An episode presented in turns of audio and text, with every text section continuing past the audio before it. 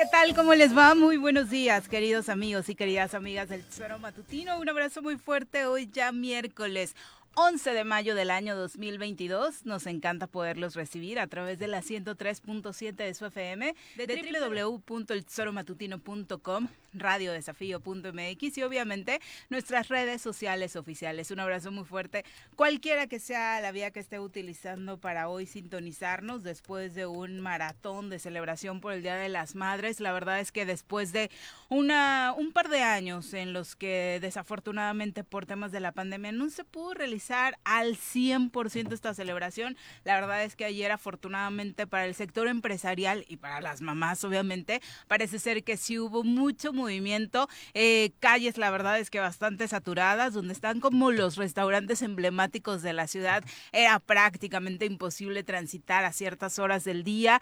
Tiendas de regalos, eh, por supuesto también los panteones, toda esta eh, situación que se genera alrededor de la venta de flores así que ojalá que de verdad eh, tanto a ustedes mamás las hayan consentido como sí el reporte que tengamos ya seguramente hoy en el transcurso del día o mañana sea también trascendente para y, muy positivo por supuesto para el sector empresarial que tanto lo necesita. Así que bienvenidos sean, mi querido Pepe, ¿cómo te va? Muy buenos días. Hola Viri, ¿qué tal? Muy buenos días, buenos días desde luego al auditorio, gracias por estar con nosotros. Pues como bien lo dices, después de dos años de haber estado encerrados, de en donde nos hemos este, privado de algunas eh, celebraciones como esta, esta que es, eh, como lo decíamos ayer, pues emblemática, es una de las celebraciones que más que más cariño le, le, le, damos a, la mamá, evidentemente, y que incluso el sector empresarial, eh, principalmente el de, el de la industria restaurantera,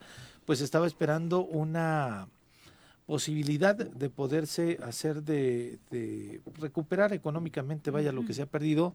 Hablaba ayer esta Griselda de la Canirac de un 40% eh, que esperaban ellos que pudiera repuntar y pudieran, eh, pues, de alguna manera, eh, pues, tener esta, esta posibilidad de, de, incrementar sus ingresos en la industria restaurantera. no sé si se logró, pero lo que tú estás narrando y lo que me parece que vimos la gran mayoría es que sí, definitivamente nos hacía falta ya poder salir, nos hacía falta poder celebrar estas fechas, ¿no? Viene la del maestro, este, y además es fin de semana, se la van a agarrar este, larga, viernes, sábado y domingo. No sé si hasta lunes lo estén planeando, profesoras y profesoras, váyanos contando. Exactamente, pero, pero, lo de ayer, lo de ayer me parece que sí, eh, evidentemente la gente salió a las calles, aprovechó esta oportunidad que nos está dando eh, la posibilidad de estar en, semáforo B. Bueno, ya no hay semáforo, ¿no? Pero que ya estamos con medidas más eh, relajadas con relación a la, a la posibilidad de poder salir, de estar en algún sitio y eh, pues este espero que haya sido un excelente día para todas las mamás. Eh, ayer dábamos cuenta de cómo se, se distinguen ¿no? las diferentes eh, maternidades que se viven, incluso en la tarde escuchábamos, bueno, también las mamás que viven esta parte de la violencia en la, en la violencia vicaria se manifestaron en la Paloma de la Paz, otras madres que desafortunadamente han perdido a sus hijos que están en la búsqueda de ellos decían, pues nosotras no podemos celebrar, y el caso particular de Martín Huicochea, que hijo de Ana Luisa, esta activista de Temisco, que estaba buscando en su, en su, en su trayectoria a Ana Karen, que además Ana Karen, su otra hija de Ana Luisa, este, desapareció hace casi 10 años, ¿no? Y que desafortunadamente murió sin poder eh, encontrar a su hija o saber en dónde estaba, pues también este chico ayer salió y fue a llevar el, un retrato de su madre en esta eh, ofrenda que está a las afueras de, o memorial que está a las afueras de en las puertas del Palacio de Gobierno y que es la, la otra parte de este, de este 10 de mayo de cómo se vive a partir de las realidades distintas que nos tocan en el Estado y en el país, desde luego, porque a nivel nacional también hubo una movilización en la Ciudad de México de las madres, de las madres exactamente, buscadoras de sus hijos, de sus hijas que desafortunadamente en este en esta vorágine de violencia que vive nuestro país, nuestro estado, pues hay mujeres que viven este 10 de mayo de una manera distinta. Sí, y aquí tratamos ayer de darles esta parte positiva, madres emprendedoras, madres trabajadoras, madres que han sacado adelante a sus hijos, que por supuesto, eh, de verdad que son el sostén de nuestra sociedad, pero si se trataba de ver esa realidad, esa cruda realidad que vive nuestro país, pues, sinceramente muchos ayer simple y sencillamente cuando se comentaban datos de este tipo era de, ay, no sean aguafiestas. No es ser aguafiestas. La realidad de millones de madres en este país es esa.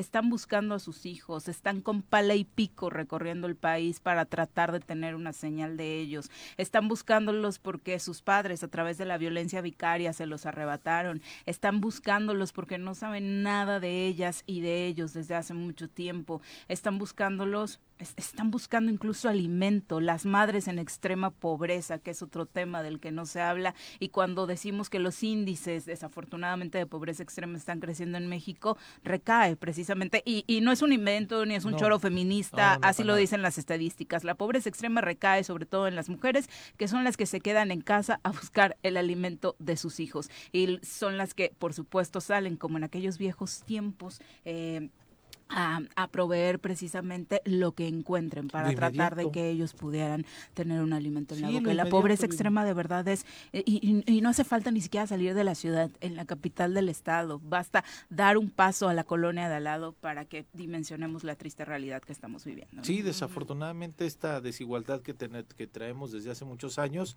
eh, pues nos da estos números, nos arroja estas realidades y este no como bien lo dices no es un tema de, amargarnos nada sino es visibilizar lo que está ahí visibilizar las otras realidades no hay algunos que tenemos la posibilidad de poder abrazar a nuestra madre de tenerla ahí de poder disfrutar de un día dos días eh, pasándola bien pero hay otras realidades que tenemos que visibilizar y este yo creo que ese es el, el, el objetivo y uno de los principales eh, propósitos de este espacio, ¿no? Poder visibilizar las distintas realidades para que podamos nosotros entender en qué contexto social eh, estamos viviendo y desde ahí generar una conciencia colectiva para poder mejorar como sociedad este morelense y desde luego como nuestro país. Porque podríamos seguir enumerando, eh, de verdad, las madres violentadas. ¿Cuántas fiestas, entre comilladas, ayer decía de las madres no habrán terminado en violencia con los invitados borrachos o con el entrecomillado jefe de la familia alcoholizado? De verdad, es una realidad que nos supera, nos rebasa y desafortunadamente no estamos haciendo nada. Son las 7 con 10, vamos a saludar a quien nos acompaña en comentarios. Hoy nos acompaña un hombre con opinión crítica. Ya está con nosotros Pepe Casas.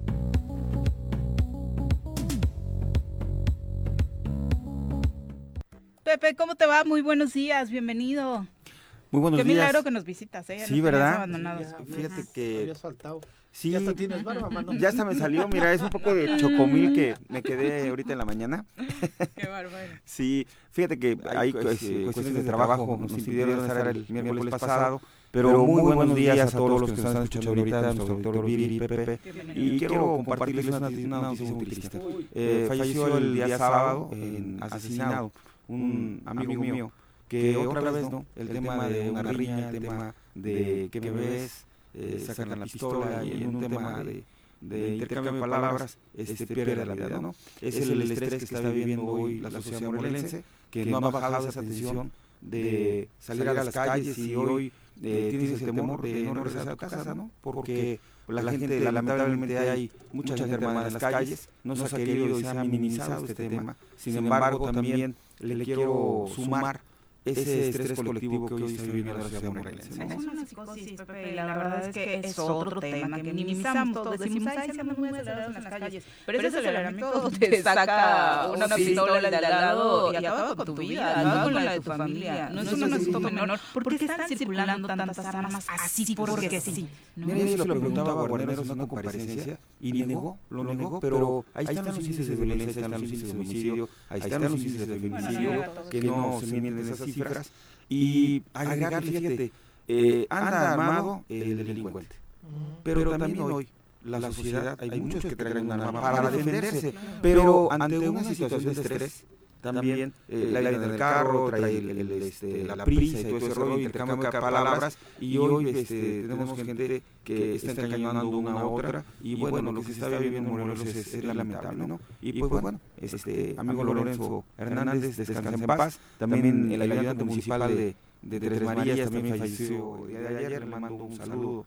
y mis condolencias por causa natural. a una enfermedad, entonces, este, este amigo, también que descanse en paz. Y bueno, quisiera dar a su familia un abrazo. Y bueno, ya estamos aquí a seguir compartiendo pues, pues este, la experiencia y algunas de las eh, críticas constructivas en favor de los ciudadanos de todos los que vamos a Muchas, eh, personas, por supuesto, desafortunadamente tendrán una historia igual que contar. La pregunta sigue siendo esa. El señor Guarnero lo podrá negar. 20 mil veces, una cantidad impresionante de armas circulando, obviamente no solo en nuestro estado, pero cómo se consiguen, dónde, sí, claro. ¿no? O sea, ¿por, ¿por qué? Porque incluso algunos civiles que las, la están buscando para venderse, no creo que necesariamente las estén... Sean completamente legales y que tengan la aportación, porque además una cosa es la aportación y otra cosa es la este, la posibilidad de poder eh, andar con, con, el arma. Normalmente las portaciones de arma que otorga la Sedena es para tenerlas en el domicilio, ¿no? No es para andarlas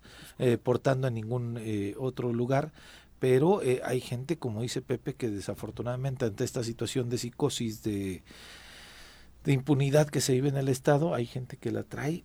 Yo te, los, te soy completamente este, sincero, Pepe, yo este, evidentemente a pesar como en todo yo creo que la gran mayoría de los morelenses hemos sido vulnerados o vulnerables en, en, en nuestra seguridad, en, en, una, hemos padecido incluso algún ataque físico.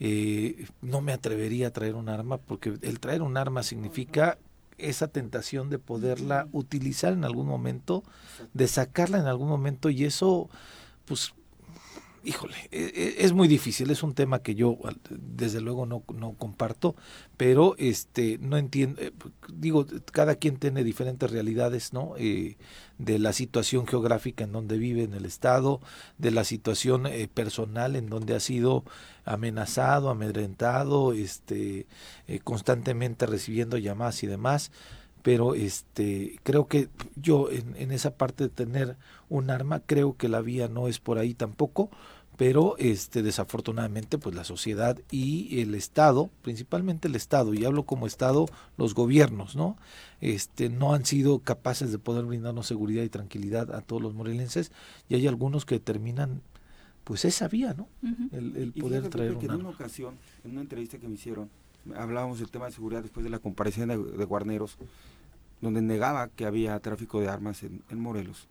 Eh, al final de la entrevista de una manera muy espontánea, me decían que opinaba que Dios nos agarre confesados. Y ahorita vuelvo a hacer con mucho respeto a todo nuestro auditorio, al auditorio del Choro.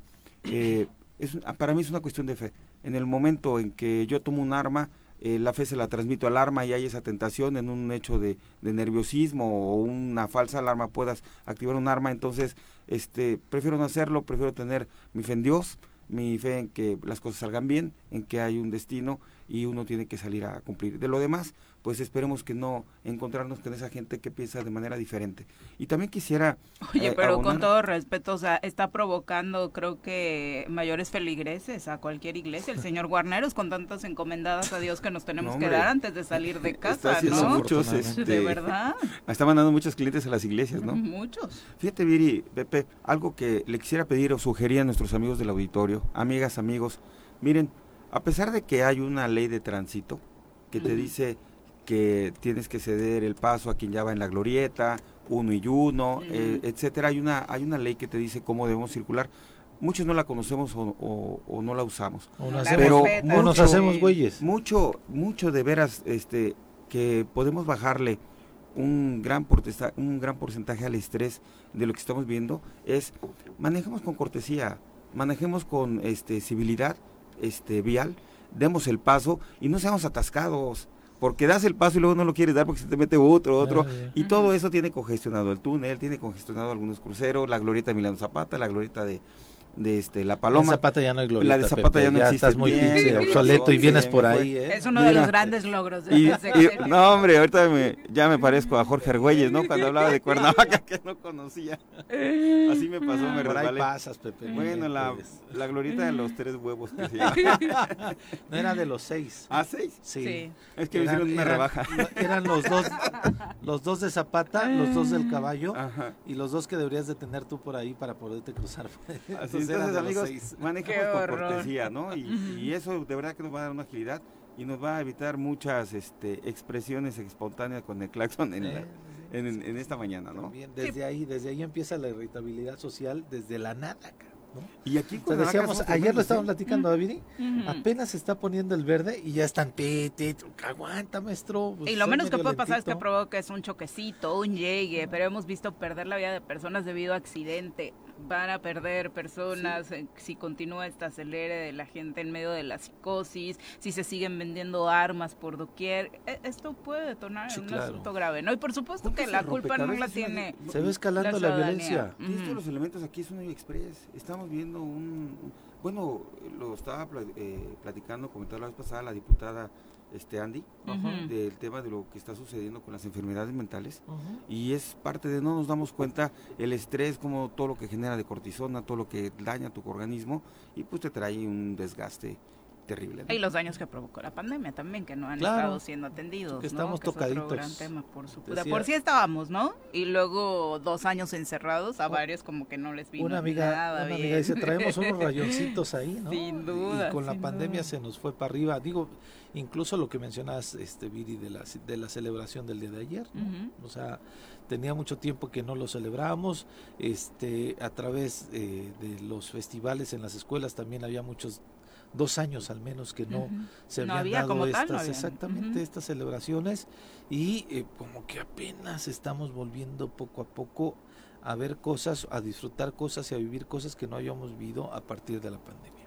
Exactamente, bueno, ojalá que reflexionemos todos, ¿no? Respecto a cómo estamos reaccionando sobre todo y relacionándonos con el de al lado. Y como bien decías, eh, Pepe, eh, ayer eh, precisamente el hijo de Ana Luisa Garduño se manifestó en la ofrenda de las víctimas ahí en Palacio de Gobierno, en pleno Día de las Madres Martín Huicochá Garduño, hijo de la abogada Ana Garduño, asesinada el pasado 28 de enero, colocó su fotografía en el memorial de las víctimas ubicado en Palacio e hizo un llamado al gobierno para que entregue resultados tras el asesinato de su madre. Qué difícil que nos tengamos que estar. Hasta el día de Ay, tenemos un problemita porque no hay internet.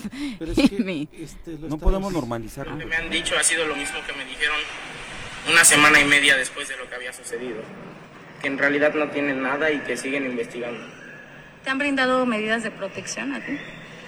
Tuve las medidas de protección fijas y en su momento también las tuve móviles. Sin embargo, pues la mayoría del tiempo no hice uso de ellas porque eran en mi domicilio y yo no soportaba estar en mi domicilio. ¿Te han brindado apoyo psicológico o apoyo moral por parte de las autoridades? Por parte de la Comisión de Víctimas me brindaron el apoyo psicológico. Sin embargo, yo hasta el momento no había más bien no había salido de, mi casa, no me sentía bien emocionalmente, tenía miedo y a día de hoy las medidas psicológicas que, bueno, que ya me brindaron son por parte de la Fiscalía de Grupo Vulnerable. ¿Me repites tu nombre? Bueno, pues ahí está el desafortunado caso de este joven que primero pues pierde a su hermana, ¿no? Siendo prácticamente un niño, tras ser asesinada y bueno, este año pierde a su madre. Y significativo, Viri, porque este el chico cuando asesinaron a su madre, a Ana Luisa, esta activista, eh, pidió justamente que ninguna eh, actor político tomara este, este como bandera como una bandera política, ¿no? Entonces por eso el que ayer saliera en un evento público me parece que no hace demasiado eh, pues de pronto como ruido, protagonismo, ¿no? Va de manera directa a la ofrenda, coloca el, eh, la fotografía de su madre en este espacio que se ha vuelto un espacio de, de, conjunción de dolor, o sea, desafortunadamente así lo tenemos que decir, de visibilizar justamente estas situaciones de violencia y de injusticia o incluso hasta de impunidad, porque como, como él lo bien dice, desafortunadamente no ha habido ningún avance en este caso y en otros más. En las investigaciones para poder dar cuenta con las personas agresoras, ¿no? Lo hace el día de ayer en un evento significativo, en una fecha completamente, eh, pues que nos mueve a todos y a todas y este lo hace en un afán completamente de poder encontrar justicia, de poder encontrar tranquilidad, de poder este pues eh, poner a, las autoridades y a la sociedad diciéndole no se olvidan de esto ¿no? Porque tengo este pendiente y tenemos este pendiente como sociedad. No es un tema solamente de Martín Huicochea sino es un tema de la sociedad morelense. Pero fíjate Pepe Viri a nuestro auditorio qué complicado es ver en los portales de las redes sociales en los periódicos sigue esta eh, imagen de una falsa, de un falso trabajo del gobierno. Porque ayer veía la firma del convenio de colaboración para impulsar el desarrollo social y la economía y ves a los mismos de siempre, ¿no? y firma del convenio, o sea... Oye, y la, te ves la foto y dices, ¿y la sociedad civil? ¿Dónde está? ¿Ante quién firmaron el convenio? Eh, ahora, y ¿cómo el, el, tema, Pepe, de decir, a ver, ya, ya estamos hasta el gorro, ¿no? De que el gobernador no chambea. Estamos hasta el gorro de que hay una falsa, este, pues imagen del gobernador y todavía le siguen poniendo para gente, hombres y mujeres de 10. Sí. O sea, el contexto futbolístico en las acciones de gobierno cuando Nunca lo ya no, claro, ya nos dimos cuenta que no le está funcionando en su imagen pública. No, mira, esto de querer engañar a la sociedad morelense en puros eventitos, porque como no tienen otro tipo de resultados, vemos, ay, la primera piedra de esto, oye, vamos a ya cuatro años de gobierno primeras piedras, neta. Yo, yo no veo las obras entregadas. Y las inauguraciones, APA. Ahora, ¿cómo vas a convenir, pactar? Hay un plan de desarrollo estatal, hay un presupuesto. O sea, es como, ah, vamos a pactar que vamos a, respetar la constitución.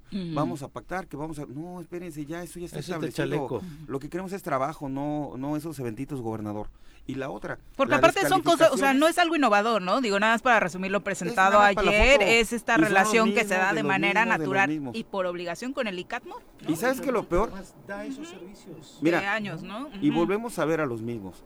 Al, al, de Hacienda, al de Transportes, al de Desarrollo. Oye, que los deje chambear, aparte que no chambea él por estar llevando a sus eventitos a todos los secretarios y las secretarias, están ahí. Entonces, ¿quién chambea?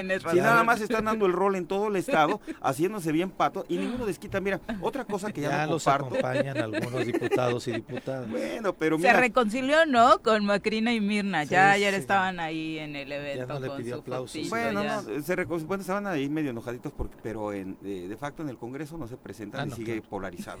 Y sale a descalificar. Mira, veo dos diputados que salen a, hacer una reforma de ley para que la fiscalía comience a hacer labores de prevención y todo eso, qué, qué, qué errado va el tema. Te voy a decir por qué.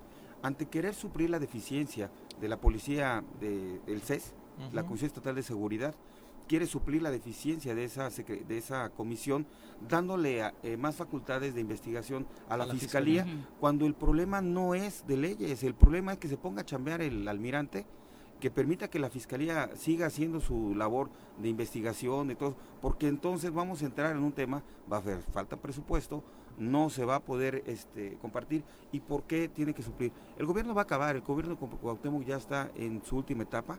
Eh, afortunadamente me deslizaban ayer, eh, hay carpetas de investigación que estamos esperando resultados ante la Fiscalía Anticorrupción con Juan Salazar, pero también el gobernador tiene carpetas en la Ciudad de México con temas de allá esperemos ya muy pronto que lo llamen a rendir cuentas y que pues, deje eh, acabe esta pesadilla de lo Él quiere que, que, que, avancen las carpetas de Graco para que Graco no se ande paseando. Pero lo vuelvo a decir, no hizo una sola denuncia, Pepe. ¿Cómo van a avanzar las carpetas? Bueno, sí, la de la camioneta. Pues yo lo... Ayer eh, dijo que sí. ¿no? ¿Y por qué no nos... Sería más importante en todos estos eventitos que les encanta gastar lana, porque la mampara, este, todo eso cuesta, distraer a los secretarios, ¿Por qué no es un evento de esos y nos calla la boca a los morelenses o a quienes lo seamos y nos dice, miren, no le voy a decir nada, nada más le voy a decir lo siguiente. Eh, tengo 35 carpetas contra Graco y estos son los números de carpetas de investigación. Le exijo al fiscal que de la carpeta 1, 45, SC, que me dé resultados. No, lo hay, Pepe. Ayer justamente cuando estaban entrevistándolo y estaba diciendo que este Graco era una burla que se paseara en Morelos, Graco anda aquí en, Cuernavaca, lo hemos visto en algunos lugares. Se nota que el que no está es él porque él no ve a Graco y no ve que Graco anda por acá desde hace un buen rato. Es la primera vez que sale en un evento político, Y evidentemente por eso llamó más la atención. Eh, creo que fue prudente, al menos este no quiso dar alguna declaración, dijo el evento no es propiamente mío, ¿no? pero este pues Graco ha andado por acá, ¿no? Y ayer el gobernador fue cuando dijo, es una burla para los morelenses, pues sí, es una burla quizá este, que, que, se, que reaparezca políticamente, pero tendrá su capital político, habrá gente que le crea o no, pero pues usted también, pues este, decía yo, el una... le dijo a la olla, o sea, hagamos, Pero con una gran diferencia, Pepe. Eh, Cuauhtémoc gana, además de la oleada de Morena, ganamos, ganamos todos, ganamos por por ese impulso que trajo Andrés Manuel López Obrador, ganamos. Sin embargo, él hizo en la campaña una propuesta, meter a la cárcel a Graco, eh, y no la cumplió. Esa, es, la gran diferencia, ¿eh? Hizo una propuesta, bien dijiste, una y ya. y ya, porque fue la única. No, yo, que, es bien, bien valentón, bien bravucón, así como es, hasta se le traba la lengua. Pero ahora el problema es que es el fiscal el que no Y ahora es una, un, siempre lo he comentado, es un gobierno que se victimiza que no, pues es que no me hagan chambear, es que el fiscal no hace su chamba, es que, es que, y, le ha funcionado, digo, esa actuación que se aventó con Carmen Salinas en las telenovelas, se la trajo y es, tenemos un gobernador actor que, que, está trabajando. Desafortunadamente, desafortunadamente para él, como bien lo dice Viri, ya la gente no se lo cree. Pero mira, tiene una semana el secretario de gobierno, ¿no? Y algunos decían, ah, va a cambiar la situación, qué bueno que llegó Samuel, a un morelense decían, y ayer la tónica fue así, ¿eh? Este, seguimos en contra de Graco, va, es que los fiscales no trabajan, así lo dijo, y decía, traigan a Samuel, traigan a Samuel para que diga, o sea, la misma, parece que la misma política de confrontación con los fiscales, con los demás actores políticos va a seguir. Lo que y el secretario de gobierno viene a ocupar este espacio para seguir haciendo lo mismo que vimos los tres primeros años. O sea, no hay un puente de comunicación con quien se reunió primero antes de reunirse con el presidente del, del, Congreso del Estado, fue con la diputada Mirna Zavala, que son parte de lo mismo, que son de ese mismo grupo político. Tendría que haberse reunido cuidando las formas con el presidente de este, del Congreso del Estado. No lo ha hecho. Ya se reunió con los del Tribunal de Justicia Administrativa porque hay temas ahí de algunos alcaldes que los están eh, pues siguiendo algunos temas de laudos y pueden incurrir en la posibilidad de alguna institución. Qué bueno, ahí sí pero con el presidente del Tribunal este, de Justicia, que recién fue electo, no hemos visto ninguna foto y ninguna reunión. Mm. Entonces pareciera, Pepe, que las cosas vienen así. Y tengo una, hay un audio ahí, este, Liz, del secretario de gobierno, ¿no? Ahorita lo vamos a, escuchar. De dice, las cosas están como tranquis, el único foquito rojo que tenemos por ahí es el de seguridad pero más nada. Entonces pareciera que las cosas van a seguir de la misma manera, que solamente fueron enroques de personas, pero esos enroques de personas en su gabinete no significan, o al menos ahorita en este momento, no están significando la posibilidad de que sean cambios sustantivos en la política y en la forma de hacer este pues vaya política en el estado en el estado de Morelos. Esto es lo que decía el secretario de gobierno el día el día de ayer. lo que está ocurriendo. La verdad es que no es exclusivo de Morelos el tema de la violencia, los asuntos de seguridad, es de todo el país. El Estado está haciendo lo que le corresponde en esta materia. ¿Qué va a hacer el Estado, por ejemplo, en Puente todos los días hay un homicidio? Pues hay una responsabilidad compartida, los municipios lo suyo, nosotros lo nuestro, creo que la estrategia es la adecuada, ustedes saben que hay este el crimen organizado, que tienen pugnas entre ellos. Entonces, no es una justificación, pero finalmente hay dos responsables eh, aquí, la investigación, la persecución. La estrategia es la adecuada. Híjole, mira. En el este tema de seguridad, lo está diciendo el secretario de gobierno, el nuevo secretario de gobierno. Yo, yo quiero comentarte ahí, Pepe, perdón que te arrebate la palabra de esa manera, pero mira, me consta, y lo digo abiertamente, que Samuel Sotelo es una persona conciliadora, tiene experiencia. Le felicito el asumir el cargo de secretario de gobierno, yo creo que es un cargo muy honroso para cualquier morelense. Sin embargo, no lo va a dejar trabajar con Temoc. En este gobierno no resulta ser no, no resulta y lo único que va a entrar Samuel es a un desgaste. Lamento mucho, le, quería felicitar, le mando la felicitación, pero con estas declaraciones, o sea, ya cayó lo mismo. adecuada yo le pregunto a la gente Morelos, ¿neta la estrategia de seguridad es la adecuada? Dice, los municipios su parte, los, este, nosotros lo nuestro. Estamos en un mando coordinado en donde los municipios le han cedido la estrategia de seguridad al gobierno del estado. Y la lana. Principalmente, lo, hablábamos incluso ayer. Y, la lana, que significa el que tengan ellos la, el tema de seguridad. Pero neta, la estrategia es la adecuada, señor secretario de gobierno, nuevo secretario de gobierno y por cierto. Qué bueno que lo felicitó. Pues, me encanta que lo felicitó todo el mundo. Sí, pero. Yo, lo, único que le digo es póngase a chambear. Ya, ¿Eh? Pero no se lo va a permitir. Mira, me consta pues, que eh, Cuauhtémoc desgastó a, Pablo Ojeda, desgastó a José Manuel, desgastó a Cipriano, su hermano, en un inicio cuando fue eh, un intermediario. Entonces, ahorita va Samuel a entrar a un desgaste y, y no hay interlocución, no hay diálogo, pero lo que no hay es capitán de barco, quién esté timotando este barco, nosotros vamos a la deriva. Y por cierto, hago también públicamente perdimos la quiniela, Guarnero sí regresó, ¿eh? yo pensé ah, que no regresaba de vacaciones y, bueno, ya lo veo ahí, pero lo veo con una cara de espantado. Yo creo que hasta él. de que creo que hasta él ya tiene miedo de su cargo. Creo que hasta él. Como está de rebasar la delincuencia, imagínate. Ha presentado su renuncia varias veces, no se la han aceptado. ¿Qué compromisos habrá detrás de qué información tiene o cómo lo coaccionan para que no renuncie? En donde a nivel federal están confiando en él, pero que el mismo señor, y lo digo con todo respeto, no lo han dejado trabajar acá, no le han dado los elementos y no lo estoy este, exculpando de su responsabilidad. O sea, varias veces lo veo yo como angustiado, es que somos la policía peor pagada, lo dice él mismo, haga algo. Es que este no me dan recursos para operar el C5, haga algo, hable con su jefe.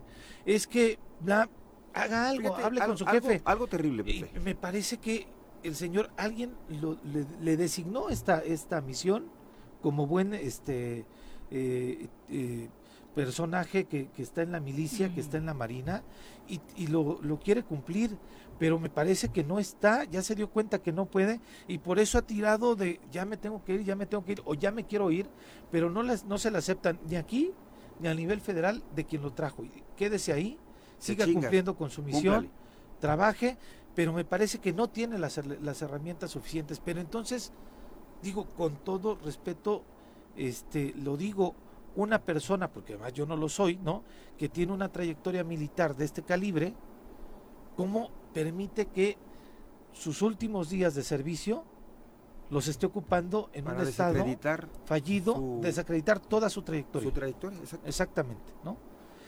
y que ahora salga, y, y, ahí lo digo con toda honestidad, que porque hay un morelense como secretario de gobierno, qué bueno, y aplaudiendo como si fuera una benevolencia, como si fuera un favor que nos dan a la gente del Estado. Pero eso nos pasa por sonsos, por votar por la gente.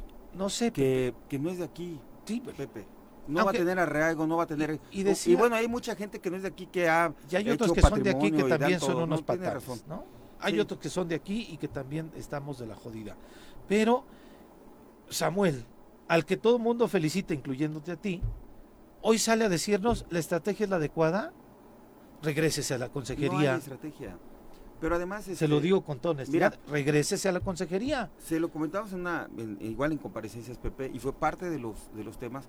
Por ejemplo, iban los secretarios, y lo siguen haciendo en esta legislatura, van los secretarios a exponer ante los diputados, yo soy el secretario de gobierno, necesito este presupuesto, yo soy el de seguridad, necesito... A ver, expónganselo a su jefe. Sí, porque el, el, Ejecutivo es el que manda el paquete presupuestal y él es el que de entrada determina qué áreas son, qué necesitan dinero y cuáles son las, este, las carencias y en base a ello se organiza un presupuesto, se hace un paquete económico y se pasa para que los, los este, diputados lo aprueben. Si ese presupuesto estuviera bien hecho en las necesidades de los morelenses, cada una dependencia, no tendrían que ir a hacer pasarela al Ejecutivo porque, ah, perdón, al legislativo, porque ya vendría un buen paquete. Pero imagínate qué, qué, qué estupidez es que tu jefe, que es el ejecutivo, que es el que manda el presupuesto, tú tienes que ir a hablar con los legisladores para decirle que tu jefe no te incluyó en el presupuesto y que tú lo modifiques porque él no hizo su chamba. De eso se trata, de la falta de experiencia, de cómo nos toman el pelo. Y se los dijimos ahí. Entonces llega el secretario de Seguridad, diputados, denme dinero porque pues no hay para camionetas, no hay para esto, no hay para lo otro. Pero, ¿qué no se lo dice al gobernador para que vaya en su paquete? Claro. Y entonces, lo único que hacemos es, se exhibe al gobernador con esa falta de trabajo, con esa falta de capacidad para armar un presupuesto. Los secretarios se disculpan y se chinga el pueblo de Morelos. Está terrible, es terrible. Y yo insisto, ¿eh? escuchar esta declaración del secretario de gobierno a menos de una semana de que asumió el puesto o una semana después y decir la estrategia de seguridad es la adecuada, me parece que ha estado los tres años viendo justamente solamente los asuntos jurídicos y no los sociales y no viendo la realidad que padecemos los morelenses. O viendo el fútbol, ¿no?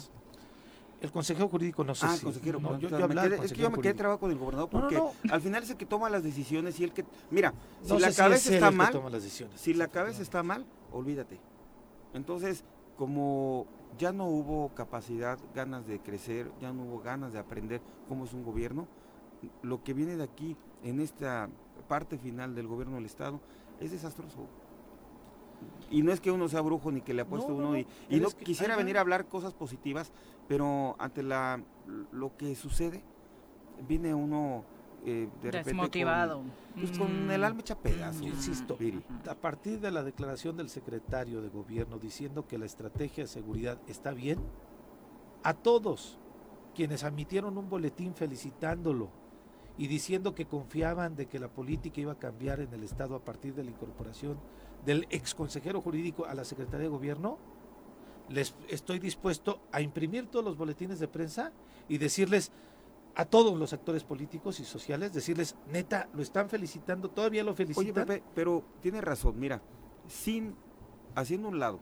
la capacidad de, de Mónica Boggio y de Samuel, y no hablando de un tema personal, quiero hacer la aclaración, pero ¿qué cambios tan chafas? Lo único que haces, lo dijiste bien, un enroque entre ellos. Digo, porque si lo viéramos desde una óptica política, sería un orgullo. Pero, por ejemplo, a, la, a Mónica la quitas de la Secretaría de Hacienda, la metes a, la coordinación de la gubernatura, pues es un bajón, no es lo mismo coordinar este 25 mil millones de pesos a que te manden a coordinar eh, comunicación social, este 250 millones, pero fíjate qué tal, deja a su Tampoco es como que la haya, haya dejado secretaria de Hacienda, ¿no? Sigue por ahí con un tentáculo. Con un tentáculo, a eso voy. Pone a una persona de su confianza y desde aquí me coordinas Hacienda, me coordina la gobernatura y volvemos otra vez. Cómo se va haciendo más, más, más cerrado ese círculo porque no tiene gente con la que esté operando. No la tiene. Pero voltea para afuera y tal vez pues es un circulito, ¿no? El circulito, ¿sabes qué es gobierno del Estado? Son 10 suburban blindadas, este, 50 escoltas, una, una mamparita que trae todos y eso es, no hay más. Y punto. No hay en los pueblos, no hay en las calles, no hay visitas, este, es terrible. Y sigue otra vez él llevando eh, falsa esperanza de que va a hacer obras, de que ahora sí va a hacer eso, y se, se fue.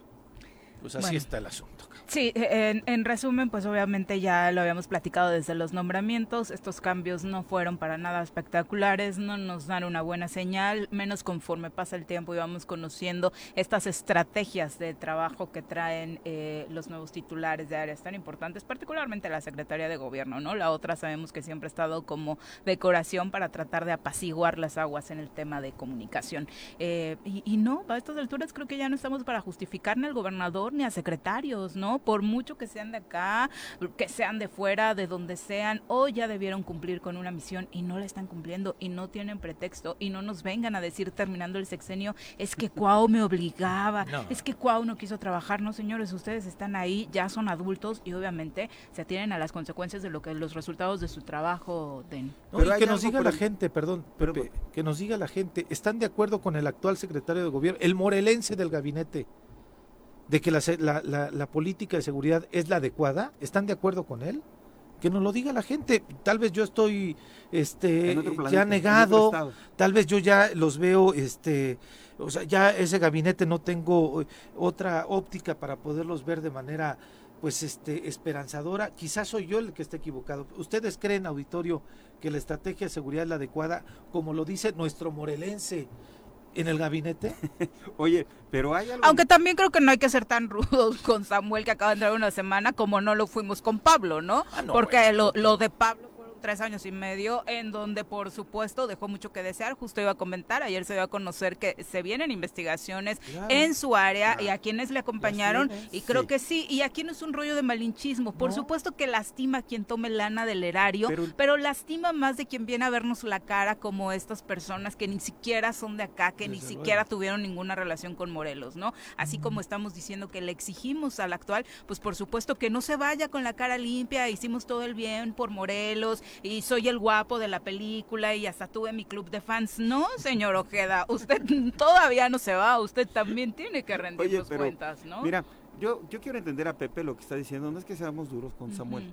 Estamos siendo duros con la figura del secretario de gobierno, que en un momento de crisis de seguridad que está viviendo, no fue lo mismo el arranque de la administración, que ahorita mitad de un tema de crisis y que sí... No, y por supuesto que está mal, o sea, y que, sí resulte decepcionante, que, que obviamente no lo dice él, que le tienen que decir, tienen que entrarle al tema de que este pues es que no hay que diga al menos vamos a revisar Pepe pues, estamos viendo estamos evaluando acabo de llegar estamos haciendo una evaluación de todas las áreas de gobierno pero que no nos diga la estrategia de seguridad está funcionando esta, no, esta, esta novela en la que se ha convertido el gobierno del estado esta Rosa de Guadalupe que tiene tanto drama decía la pero no llega el airecito. no no yo creo que lo más importante de los cambios que hizo el gobernador sabes qué fue que ya mandó el aviso que hay una crisis en, el Palacio de, Morelos. Hay una crisis de falta de confianza. Sabemos que en los pasillos cómo se arrebataron y por qué sale José Manuel, por qué sale Pablo Jeda.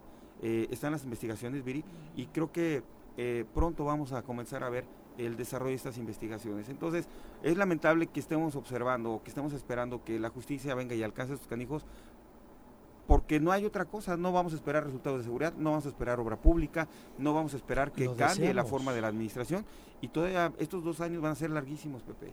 ¿Y, y cuánta lana se va a seguir desperdiciando? Yo preguntaba, ¿cuánto dinero o qué se va a necesitar para reconstruir Morelos después de Cuauhtémoc Blanco? Mm, no lo sé. Pero ojo, se va a necesitar primero que elijamos un gobernador que tenga la capacidad de gobernar, que quiera, que conozca ya morelenses, morelensas, no sé si esté bien dicho, pero ya no podemos improvisar. Ni en cargos de presidentes, ni en cargos de diputados, ni en el del gobernador, nos está costando extraordinariamente caro.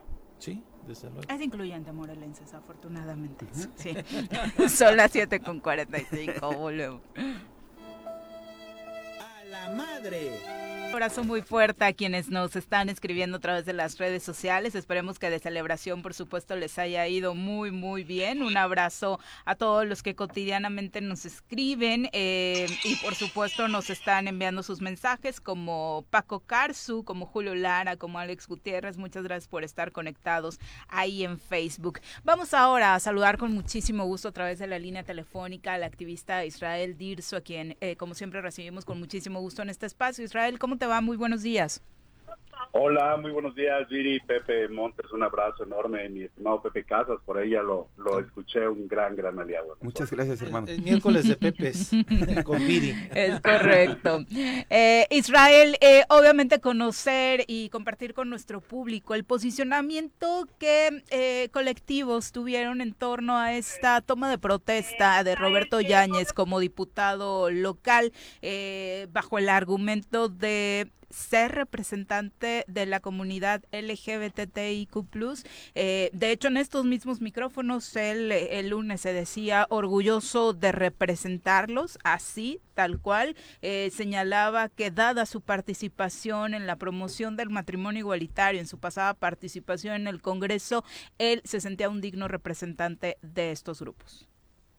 Bueno, pues es lamentable, lamentable que se usurpen que se usurpen estas adscripciones y recordar que él, eh, quien presenta la iniciativa de matrimonio igualitario el 12 de diciembre del 2012 es el exdiputado Jorge Meseguer y él se adscribe junto, eh, eh, lo respalda junto con otros diputados, pero matrimonio igualitario se vota y se hace una realidad en Morelos hasta el 2016.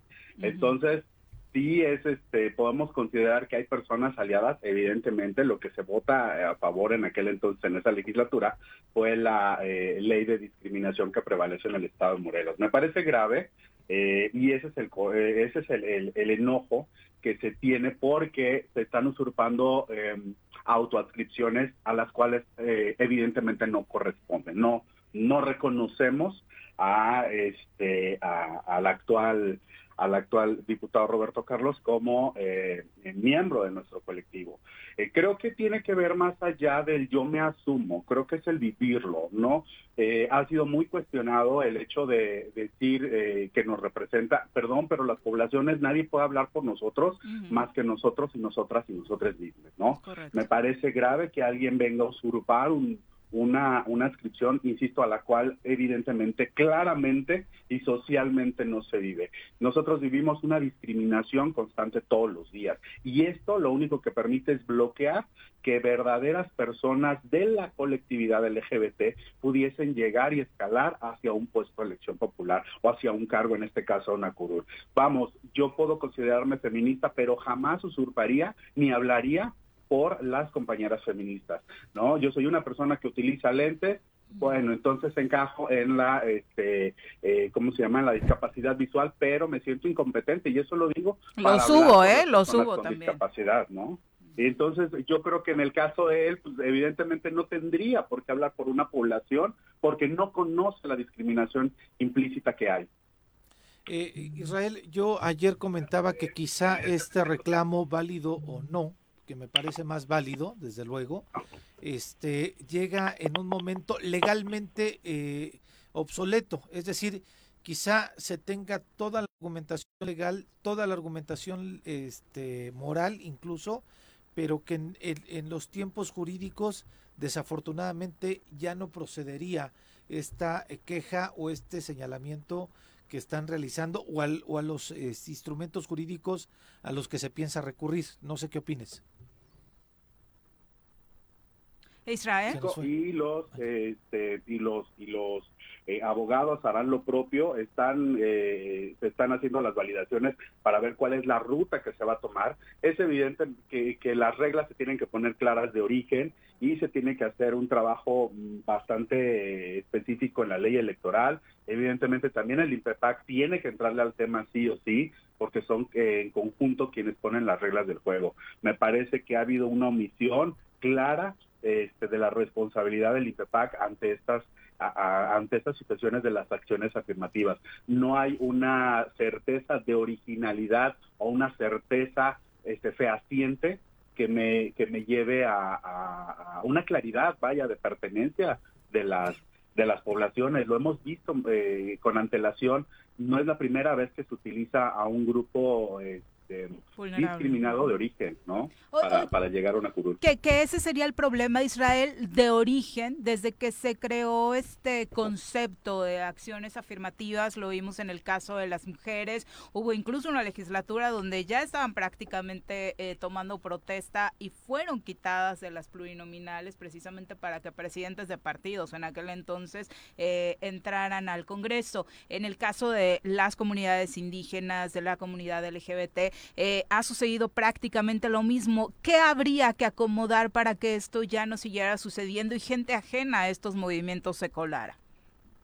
Insisto, creo que las reglas tienen que ser claras de origen, se tiene que dar una, una disminuida así eh, y un estudio minucioso para reformar lo que se tenga que reformar. Me parece grave que lleguen a, a siquiera tener la intención de postularse. Eso me habla de una falta de honorabilidad, de una falta de honradez por parte de quien hace este tipo de tropelías, ¿no? Este, las candidaturas, las personas que se inscribieron como, como indígenas, muchas se cayeron por la evidencia este, social y pública, y me parece que tiene que ser sí o sí. Alguien argumentaba por ahí que, que, este, que era un dato sensible. El 11 de agosto del 2021, yo personalmente solicité al INPEPAG el listado de las personas que se habían este, adscrito como LGBT y la y la, eh, el INPEPAC me resuelve que es un tema sensible. Sin embargo, le hago esta misma solicitud al INE y a los partidos políticos en Morelos de manera individual y ellos sí me contestan.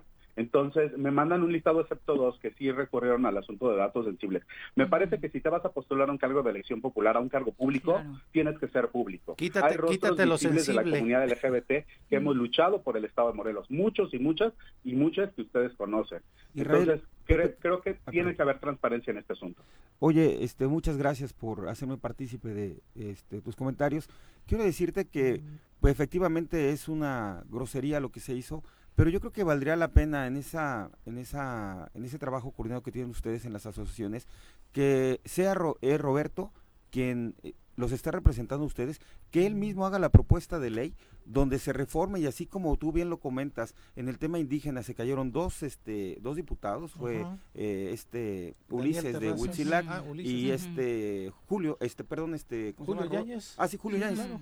Julio, y presen- se- precisamente sea Roberto quien lleve él las reformas de ley donde se matice en, el tema para que exista esa legitimidad y no nada más sea la adscripción como se hizo y sea ofensivo ahorita y ustedes estén ahí sin representación, porque fue mucho la lucha que ustedes han tenido para poder llegar y tener esos espacios y que hoy sean vulnerados, este, burlados, ¿no? Ante la situación que está sucediendo, pero yo creo que valdría la pena presionarlo a él y que demuestre ese, ese, ese, eh, ¿cómo se puede decir? Acompañamiento que tiene con ustedes, ese compromiso y que haga la reforma a la ley. Yo creo que ahí te- tendría que estar la presión y ahí tendría que demostrar que están con la causa de ustedes. Mira, yo, yo eh, claro, lo, lo agradezco, mi querido Pepe, te saludo con gusto siempre. Muchas gracias. Me parece que no hay una, una, este, una buena voluntad, y lo digo por qué. Porque en la sesión del 9 de septiembre, cuando se vota identidad de género el año pasado, el señor junto con todo el séquito de acompañantes del hoy diputado finado, lo sacan del pleno para que no pudiera votar. Entonces me parece que eso también es una postura, disculpen. O sea, me parece que no conoce, escuché la entrevista que, que tuvieron con, con ustedes el lunes pasado y cuando alguno de ustedes le preguntó después de matrimonio igualitario que sigue en el, en el legislativo, evadió el tema y dijo, sí, tenemos que el agua y sí, vamos por la reforma, esto, el otro, y evadió el tema porque no lo conoce. Me parece que es mero oportunismo, disculpen. Oye, ¿hay otros integrantes de los colectivos de la diversidad sexual que sí estén de acuerdo o se logró un consenso, Israel, en esta impugnación? Evidentemente hay discrepancias como en todos los grupos. Eh, muchos en esta ocasión o en esta en, en este momento están participando como servidores públicos y es evidente que el salir a manifestar una posición a favor o en contra perjudicaría las, las, las cuestiones laborales, ¿no? Sin embargo, habrá quien esté a favor, habrá quien esté en contra y diga por beneficios personales y eso también es entendible, ¿no? Pero eh, en este momento creo que eh, tenemos que ser objetivos, tenemos que ser transparentes y sobre todo dejar de ser la burla de personas que sufren este, nuestras poblaciones. Oye, Ray, pero además de que hay una burla en el tema de, de cómo se autoescribió él, también eh, constitucionalmente, jurídicamente, no está sustentado. Es un diputado espurio que viene a complicar mucho esta legislatura y que viene a poner también a la comunidad en un tema muy cuestionado porque eh, la forma en que fue llamado tuvo que haber sido a través de un procedimiento, tuvo que haber sido a través de junta política y eso va a tensar y hoy está poniendo a esta legislatura en un grave problema porque eh, no van a poder sesionar ya. Si sesionan con 14 diputados y eh, eh, admiten alguna votación, puntos de acuerdo donde esté él, entonces lo van a, confirmar y por otro lado, eh, todo lo que él firme eh, va a carecer de, Pero de ahí pasó validez. con ustedes también, Pepe. No. Cuando, cuando dijeron que ya no eran 14 sino 13, perdón que me que interrumpa en este tema, este, los votos que hicieron con los 13 haciendo su mayoría Ah, sí. absoluta fueron legales. No, no, no, se cayó, Sí, Pepe. no, No, fueron no, no, no, legales. hubo una resolución. después dijo la corte, no es cierto, contaron mal. Bajaron. No les salieron las cuentas como a Peña Nieto, pero les dijo, todos los actos que, que ustedes hicieron fueron Ya hay completamente una resolución legales. ahora que Sí, dice pero que no se va a meter. Eh, no, se cayeron muchos. Nombramientos y demás fueron legales. Pero bueno, Bueno. yo, yo, yo quisiera, Israel, y lo decía yo, creo que el tema, como bien lo dices, es de fondo. Y la legislatura que hicieron eh, para que algunos grupos eh, este, se sintieran incluidos en la reforma para que las mujeres, la comunidad lésbico gay nos sintiéramos incluidos, para que quien sea, este, los indígenas se sintieran incluidos para los demás, fue como a tole por el dedo porque eh, en la ley dice este, que seas de esta comunidad o que hayas hecho un trabajo por la comunidad y es en donde ahí varios rivales en las distintas ramas se metieron, como lo decías tú, incluso diputados que se decían y se autoascribían como débiles visuales y demás. Entonces, eh, me parece que lo que tenemos que ir es a, fondo para que no sucedan otro tipo de cosas ambiguas como lo que está en la ley, me parece, Israel. Sí, claro, por supuesto. Es, es este, visualizar desde dentro, poner, insisto, si hay que reescribir lo que se tenga que reescribir y dar una certeza, me parece que es lo que se tiene que hacer. Basta de que se tomen eh, se hagan ese tipo de burlas, insisto, es, es, es, poco más que una payasada lo que se pretende hacer, ¿no? Porque se habla desde su privilegio, desde su postura, desde su heteronorma, que es evidente. Entonces, me parece, me parece grave sin lugar a dudas. Oye, Israel, eh, antes de concluir la entrevista, hubo cambios en la titularidad de la Secretaría de Gobierno. Conocemos el caso en el que desafortunadamente sufriste acoso por una de las áreas que están bajo la ascripción de esta Secretaría. ¿Se espera un cambio?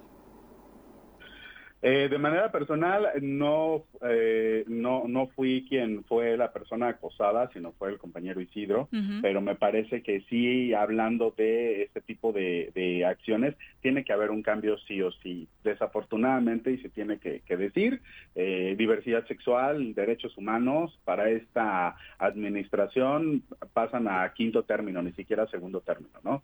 No hay como un avance, no hay un interés y tampoco se dejan ayudar en los temas. Entonces, ni modo. O sea, daría igual si mueven a la titular o no. Sí, la verdad es que sí, digo, nos hemos cansado de intentar hacer acuerdos, de intentar ah, acercamientos y no, no hay resultados. Bueno, ahí está. Eh, muchas gracias, Israel. Muy buenos días. Hasta luego. Gracias a todos, todas, todas. Un, un abrazo siempre. Hasta luego. Son las 8 con 3. Vamos a pausa. Regresamos con más. Javo Sotelo, un abrazo, muchas gracias por estar con nosotros. También a Enrique Rodríguez, a Marta Cristina González García, gracias por tu participación con comentarios. Mariela Mariela dice, se deben mejorar los salarios de los policías. Sí, ellos son siempre los más odiados, pero también son los más solicitados y no estamos dándole dignidad a su labor. Tal vez en el proyecto, eh, eh, tal vez el proyecto actual sea el adecuado, pero al no contar con policías no se puede. La policía está rebasada por la delincuencia si, es sobre el comentario inicial respecto a la estrategia de seguridad, creo que en ningún momento mencionamos en particular a los elementos policíacos, sino a quien dirige la estrategia. Y en tres años y medio que el señor Guarneros lleva al frente de la estrategia, es muy obvio que no le ha encontrado forma, ¿no? Y el reconocimiento a, los muy buenos policías que hay, porque van sin chalecos antibalas, no están al día con sus seguros de vida, eh, las comidas no son las adecuadas, entonces también van expuestos ya desde una manera vulnerable desde el interior de la corporación.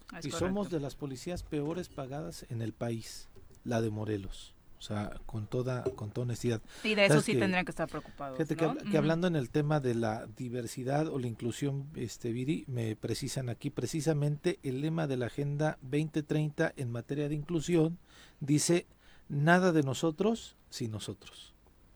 Hablo de todos los temas, ¿eh? discapacidad, diversidad y demás. Esta es la agenda que está marcando la ONU. Nada de nosotros sin nosotros. Por eso... Aquí es todo para nosotros, por este, nosotros, sin ustedes. Sí, exactamente. y con nosotros. Vamos ahora a saludar con muchísimo gusto al comandante Eric López para el reporte vial de esta mañana. Comandante, ¿cómo te va? Muy buenos días. Hola, ¿qué tal? Muy buenos días. Así es, tenemos aquí sobre Avenida Morelos Sur con algo de, bueno, ya se, se reactivaron las actividades en este momento, ya con algo de carga vehicular sobre Avenida Morelos Sur a la altura de la secundaria 4, implementado el operativo vial.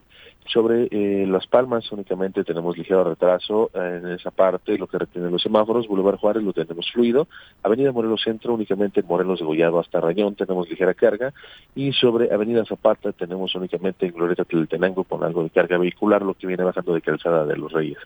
Eh, el Calvario lo tenemos sin problemas de circulación, Avenida Zapata sin problemas de circulación hasta el momento, Heroico Colegio Militar y Paloma de la Paz con bastante influencia vehicular, y algo de retraso únicamente del Paso Express hacia La Paloma. Sobre Domingo 10 y Vicente Guerrero lo tenemos sin problemas de circulación y sobre eh, Avenida Río Mayo, ligera carga a la altura de Glorieta de la Herradura, Diana únicamente carga a la altura del Paso Express lo que va entrando hacia Diana y sobre Boulevard Comunagua Quizoc lo tenemos sin problemas de circulación. Pemex lo tenemos totalmente fluido, calle central lo tenemos con retraso hasta guarderías, más adelante en la luna, Coronel Loma de Juan Tubernat, ya está más fluido, sin problemas de circulación, está aplicado el operativo vial, y sobre eh, Avenida Palmira tenemos ligera carga antes de llegar a Humboldt por los cierres que tenemos en esa parte, eh, a la altura de Humboldt de solo y Leiva y las Casas, y sobre el mercado Adolfo López Mateos tenemos ligera carga en el área de carga y descarga. Ya están retirando los vehículos para poder agilizar esa parte. Le recomendamos, por favor, utilizar el cinturón de seguridad, los ocupantes en los asientos delanteros y no distraerse, por favor, con la telefonía celular para evitar algún accidente. Comandante, muchas gracias. Oye, cuéntanos rápidamente cómo les fue el día de ayer. Varios puntos de la ciudad saturados en las horas pico debido a la celebración de las mamás.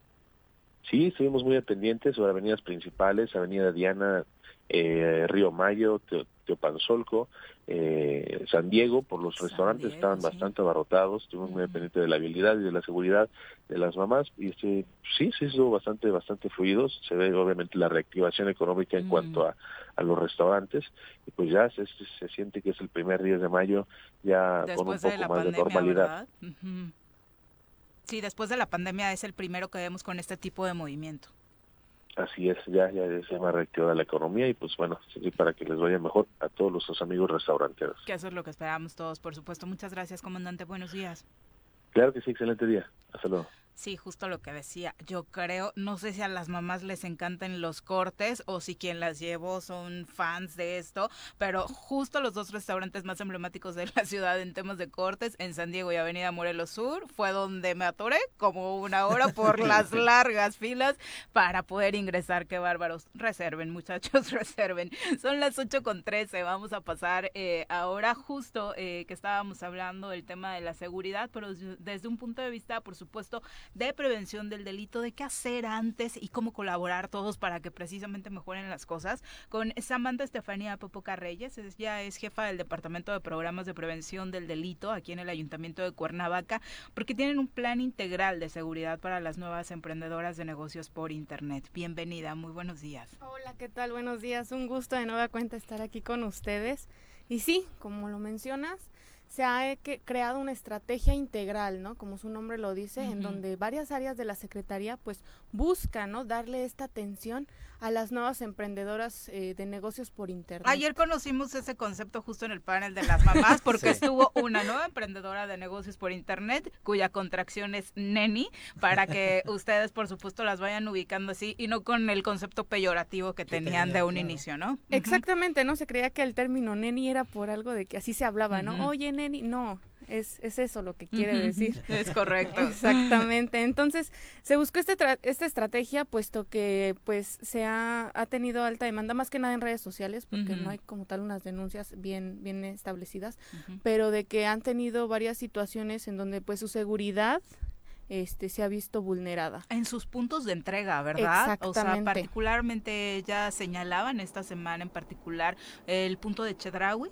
donde regularmente se reúnen para realizar las entregas, que lo que han hecho siempre es buscar puntos muy, eh, con mucho tránsito, ¿no? Que a, que a sus compradoras no les genere mucho lío moverse y ahora resulta que hasta en esos puntos, ¿no? Las están molestando. Exactamente, entonces hay que entender que, el delincuente siempre va a buscar la oportunidad, ¿no? Se, se acomoda, se da cuenta y desafortunadamente a veces eh, las, las nenis siempre manejan horarios ya por la tarde y a veces pues la noche y demás. Entonces hay que buscar eh, estas, esta estrategia que busque es eh, reducir la oportunidad que el delincuente pueda, pueda llegar a ellas de, de, diversas formas. Es por esto que se ha preparado este programa en donde además de capacitaciones, pues se les da la oportunidad de que dentro de sus puntos de entrega incluyan los módulos de operaciones estratégicas eh, distribuidos en los diversos puntos de, Cuernavaca. Que eso les ayuda a ellas, pero también nos ayuda a nosotros como compradores, ¿no? Porque para cómo están las cosas también que te citan en un punto que no es tan eh, ubicable, tan céntrico, sí da, da miedito, ¿no? Sí, evidentemente, es por eso que se consideran estos puntos donde pues permanentemente hay, hay seguridad. Entonces, estos puntos, tanto los módulos de, operaciones estratégicas como los módulos de circuito que es este, en la ciclopista, el módulo de policía turística en Avenida Morelos, ahí en el Calvario, el módulo de la policía de género ahí en, en el Parque Siqueiros. Entonces, hay, hay varios este, abanicos de oportunidades donde ellas ya pueden tomar en cuenta estos puntos con toda seguridad donde pues sepan que no van a estar vulneradas, ¿no? Pero además de eso, nosotros, la dirección, este, en colaboración con las demás direcciones que comprenden la Secretaría, una serie de capacitaciones que les va a ayudar ¿no? a concientizar esta cultura y el conocimiento eh, de que pueden ser víctimas de diversas formas. Eh, gran labor de, de, la Dirección General de Prevención Social de la Violencia en cuanto a la cultura de prevención del delito, también la identificación de la violencia, la policía cibernética con la identificación de, delitos cibernéticos. Porque eh, sufren hasta acoso. Exactamente, exactamente. Entonces hay que, hay que empezar a visualizar ese tipo de violencias que en ocasiones ya normalizamos. Y, y, no se puede, ¿no? no podemos normalizar ese tipo de violencias porque no, seguimos ¿no? con esta cultura que impide el desarrollo de, las personas y desde luego de este sector que pues somos las mujeres. ¿cómo se da el, acercamiento? ¿Ellas las buscan a ustedes o la Secretaría visualiza que existe esta pues, condición social de riesgo y, este, y cómo se da esta alianza? Se, se, identificó, hay que tomar en cuenta que nuestras fuentes de información tanto son formales como informales, ¿no? Entonces, en redes sociales nos damos a la tarea de estar revisando qué es lo que pasa, qué es lo que sucede. Entonces, nos dimos cuenta de esto, se, nos dimos a la tarea de, de contactar eh, a Austria Vique, quien es la, representante o coordinadora de aquí de Nenis Morelos, de todo el estado de Morelos. Y pues ya tuvimos contacto con ella y nos pudo ahora sí que socializar, platicar cuál era la problemática. Y con base en esa problemática, pues ahora sí que identificar cuáles son las necesidades para el diseño de este plan integral. Sí, porque hablábamos de que vía digital el acoso, por supuesto, es constante y eso nos puede pasar a cualquiera, pero en el caso de ellas, traducido en extorsión, ¿no? En pérdida de sus propias ganancias. La verdad es que sí, es, una actividad a través de la cual ellas están tratando de sacar adelante a sus familias, su propio patrimonio y desafortunadamente en muchos casos han sufrido robos. Y esta, y esta sensibilidad, Viri, y por eso yo lo, lo, lo preguntaba, porque yo sí vi un mensaje en redes sociales en donde decían que justamente en este punto de Chedragui, eh, querían una camioneta levantar a una, de, a una mujer, no identificaba que posiblemente eran de estas este, mujeres que están vendiendo a través de vía internet y que afortunadamente hombres que estaban en esta parada llegaron a darle, eh, auxiliarla, ¿no? Este, iba a decir a darle unos golpes a los cuates que querían subirla, pero llegaron a auxiliar a esta chica y este a esta mujer vaya y que eh, eh, fue un relato que yo vi en internet hace un par de semanas, ¿no? Y, no identificaba, hasta ahorita que lo, que lo estás comentando tú, Samantha, no identificaba que era una posibilidad de riesgo de estas mujeres que desarrollan esta actividad este, pues, económica en el municipio, ¿no? Sí, evidentemente. Los delincuentes ya se van dando cuenta, ¿no? Más que nada, eh, la, la red social Facebook es una gran fuente de información tanto para las autoridades como para aquellos que les gusta pues hacer cosas indebidas. Y es también nuestra responsabilidad del tipo de información que estamos compartiendo, por eso es importante también capacitarlas a ellas, ¿no? Eh, hay grupos obviamente en donde para tratar de tener mayor seguridad, aunque reducción de ventas pues se hace exclusivo de mujeres para tener un mayor precisamente de cuidado, pero bueno, nunca falta, ¿no? Quien se puede crear un perfil de, de mujer para tratar de ingresar a estos grupos. Claro, eso por el lado de la prevención, pero como les mencionaba es un plan integral, también hay que prepararlas para reaccionar. Es por eso que la Dirección de, Urgencias este, y Rescate Médico brinda la oportunidad de un curso de kickboxing. Ah, defensa personal. Ah, esa era mi pregunta, Samantha. ¿Te quieres inscribir? Pues fíjate que no ¿eh? este, eh, lo que comentas ahorita eh, son las personas que venden a través de internet, hacen un este un acuerdo para entregar, hacer la operación ya este, de manera física, pero en estos módulos de seguridad que ya están, eh, ella, el, policía, o sea, tú puedes acercarte al módulo para hacer esa operación. El policía tiene una capacitación, va a haber algún padrón o, simplemente se acercan porque ahí está el policía y ahí hacen la operación para que bajo su, su guardia o bajo su custodia eh, se pueda hacer esa operación o si hay un, una, ¿cómo lo puedo decir? eh, que no sea improvisado el tema. Ajá, que no, que no es improvisado como que ah, ahí está el módulo y ahí hago el movimiento, ¿no? Porque también eso implica el movimiento de policías y es lo que no hay en la ciudad. Entonces, que no vayan a un módulo y hay muchos módulos que no tienen policías.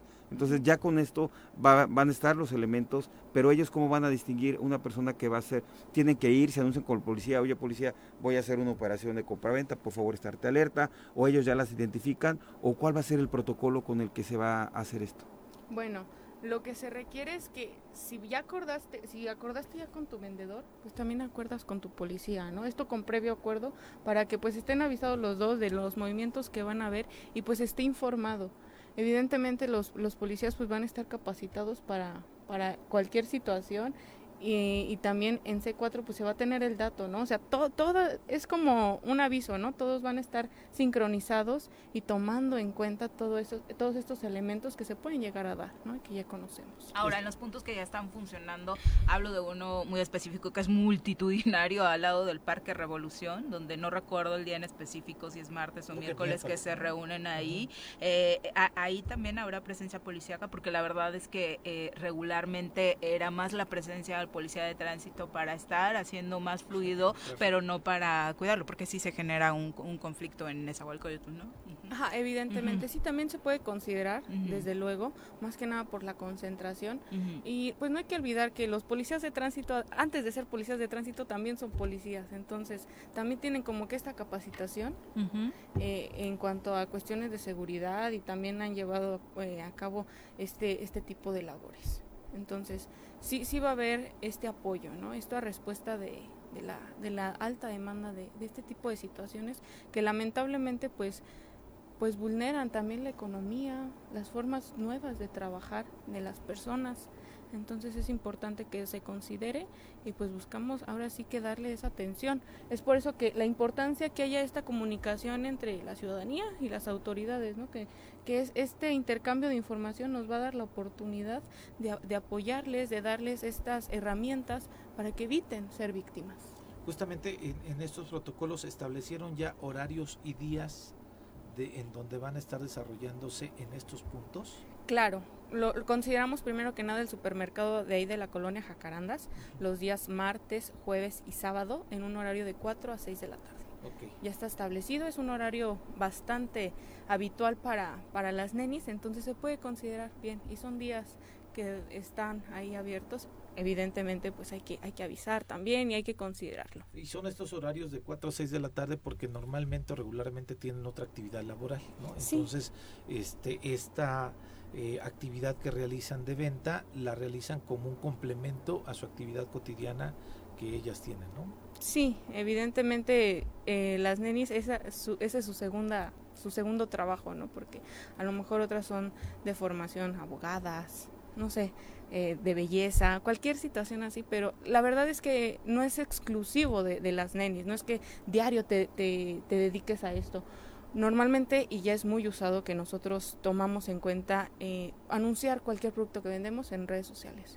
Y no por eso ya somos nenis, sino que ya lo consideramos porque ya es una nueva ventana de oportunidad para el intercambio comercial. No, y aparte, por supuesto que viene bien. Hay muchas cosas que están en perfecto estado en casa y que regularmente por pena o demás terminabas por ahí botándola en la bodega durante años. Y es mejor ir reciclando y que si otra persona le puede dar un buen uso, pues se lo dé, ¿no? Aparte, como el cuidado al planeta tan importante hoy en día. Muchas gracias por acompañarnos. Con muchos días. Y para los compradores, por supuesto, estén pendientes de estos puntos que acabamos de compartir para también nosotros velar por nuestra propia seguridad, ¿no? Porque, nunca falta que también del otro lado pueda existir un engaño, ¿no? Sí, sí, sí, sí, que, se sientan seguros también de ir a comprar con las con estas mujeres. Y esta información antes de que te vayas, Samantha, ¿aparecerá en el portal del municipio de Cuernavaca o dónde lo pueden encontrar quienes quieran vender para tener ahí horarios y claro, Desde luego en, Facebook, en el municipio de Cuernavaca y también en la página de la Secretaría de Protección y Auxilio Ciudadano de Cuernavaca, en las redes sociales de CEPRAC, correctamente. Ahí podrán encontrar toda la información,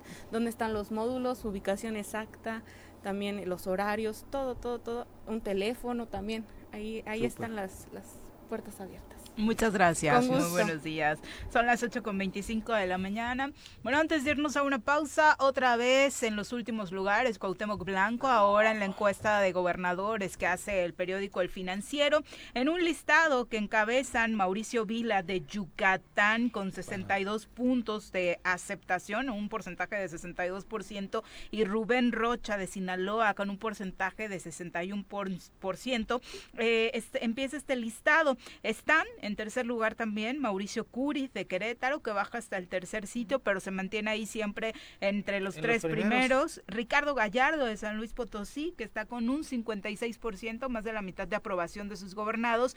Y también se cuela entre los primeros cinco lugares en este top five, Evelyn Salgado, la gobernadora de Guerrero, con 50, hoy con 55% de aprobación. Para encontrar al nuestro en Morelos, en todos los listados, pues debemos irnos a la parte baja. El gobernador peor calificado es David Monreal de Zacatecas, con 28% de aprobación. Ahí pegadito está Cuauhtémoc Blanco de Morelos, con 30% de aprobación. Seguramente la nota no será esa porque que es habitual en esa zona. El que sí sorprende que aparezca acá es Enrique Alfaro, que ya es el antepenúltimo con peor calificación, el gobernador de Jalisco, con 35% de aprobación. Ahí pegadito, otro que ya es habitual, Alfredo del Mazo del Estado de México con 36% de aprobación. Samuel García está en media tabla todavía, le alcanza el gobernador de Nuevo León está con 45% de aprobación, ¿no? Claudia Sheinbaum con 50% está en el top 10 eh, dentro de los gobernadores y Claudia gobernadoras. Ha bajado mucho, ¿eh? Sí, en, esta, en esta, sí, la verdad es que en esta nunca ha estado como, tan tan bien, ¿no? ¿Es del financiero Vili? Esta es la del financiero. Eh, Vila y Rocho con mayor aprobación, Cuauhtémoc y Monreal, David con la peor. Bueno, son las 8 con 27. ¿A poco no le invierten en el gobierno en el financiero? En el y parecía que se llevaban bien, ¿no? Sí, sí, sí. Volvemos. Muchas gracias por continuar con nosotros. Eh, un abrazo para Carlos Uribe, que a través de Twitter nos comparte una columna a propósito de los temas comentados hoy. Es una columna que fue publicada en Milenio Diario de Fernando Escalante y que habla precisamente sobre un artículo que se generó para protestar contra la xenofobia institucional de la UNAM y se refería a la convocatoria para un puesto administrativo exclusivo para mexicanos de nacimiento. Una muletilla, muletilla muy conocida, dice la columna. Imagino que detrás de eso hay algo de la política de la universidad que no me interesa en absoluto, pero la queja se sostiene por sí sola. Dice Durant que algunos colegas le han dicho que eso no es discriminación. Uno argumenta que es para evitar que los extranjeros ocupen puestos de dirección en instituciones de carácter básico y dice que si se permitiera se arriesgaría el futuro de la patria. Otra de las defensas dice que las personas se hacen mexicanas por interés y no por amor a este país. Este es un reflejo antiguo que saca a luz emociones muy obscuras. Está muy difundida la idea de que en México no hay racismo, no hay xenofobia, porque esta es una sociedad mestiza y también hay la fantasía de que México ha sido muy generoso con quienes vienen desde otros mundos. La verdad es que no. Dice la columna, el prejuicio, eh, eh, el prejuicio está tan arraigado que hay quienes de verdad no ven que sea discriminatoria una regla para excluir no por capacidad o formación, sino por el lugar de nacimiento. Les parece, no sé, natural, pero además opera un resorte paranoico el miedo a los extranjeros, la desconfianza, el resentimiento. No se puede confiar en los extranjeros. Lo más revelador es que después de haberse nacionalizado, siguen siendo extranjeros. Nunca son del todo mexicanos. A la vista de lo que han hecho con las instituciones y con el país, los mexicanos de nacimiento, hijos de mexicanos de nacimiento, a su vez hijos y nietos de mexicanos de nacimiento, pues la verdad es que no se entiende muy bien ese miedo a los extranjeros.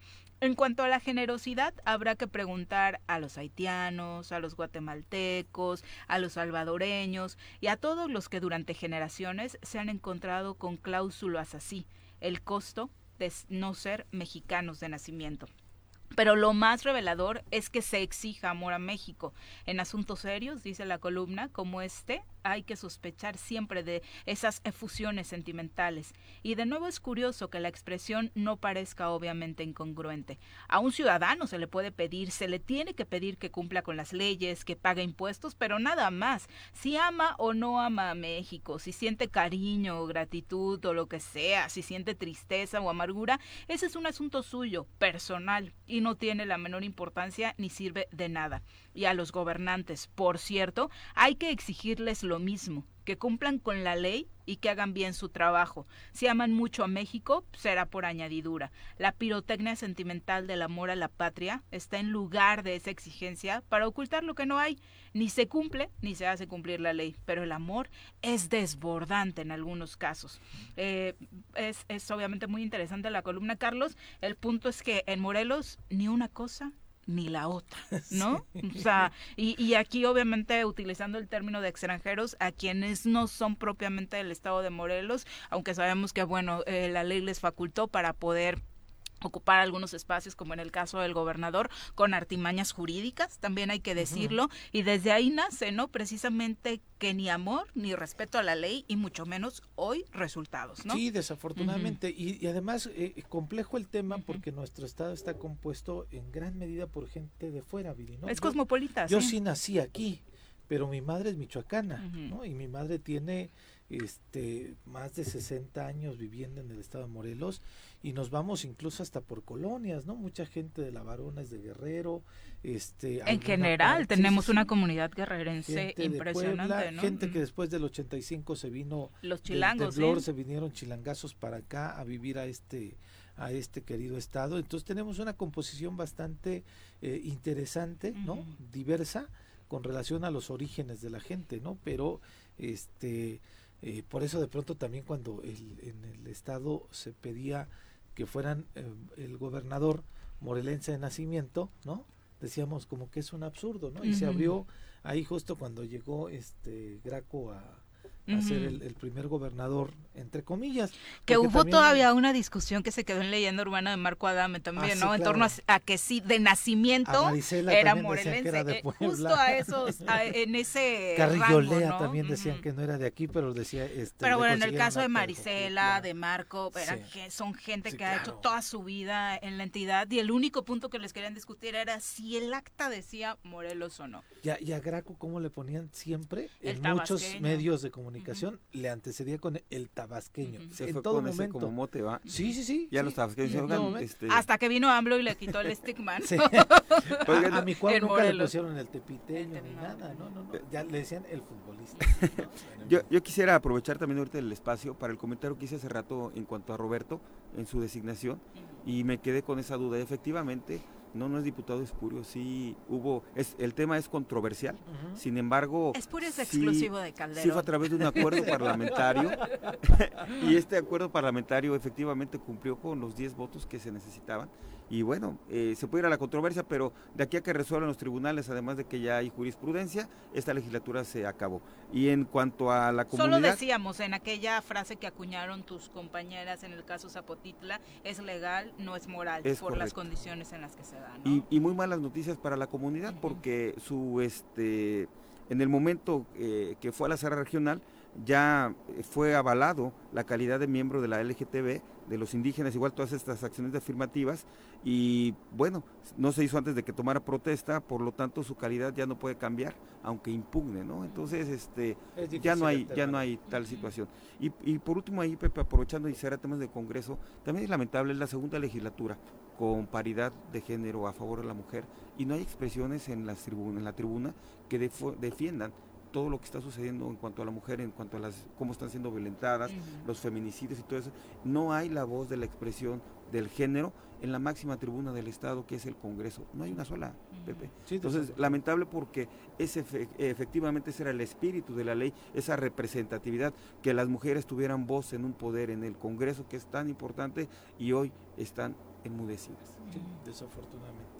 Bueno, pues ahí la, la situación sobre este caso de Roberto que ha estado precisamente... En la polémica. Eh, y que seguirá, ¿no? Pues es que los chanches siempre están en la polémica. No hay un momento en el que no, desde que ingresaron a la política, creo, ¿no? Desde la campaña aquella para gobernador, se sabía como cuál era el perfil que iban a traer estos hermanos con... Oigan, hermanos Yáñez, utilicen toda esa inteligencia ya para construir en el Estado, porque cómo le han puesto en la situación tan complicada en la que estamos. Y, fíjate, son originarios desde que trajeron a Cuauhtémoc con ese contrato para hacer ah, presidente. Desde ahí, ¿no? Entonces, este, creo que van a pasar a los libros de historia reciente de Morelos. definitivamente, pero bueno, vamos a nuestra clase de equitación. No existe una sensación de libertad igual a la que se siente montado en un caballo. Ahí aprendes que la fuerza se complementa con la nobleza y la lealtad. Conoce más sobre los fieles corceles con nuestro experto Alboro en nuestra sección Arrienda Suelta.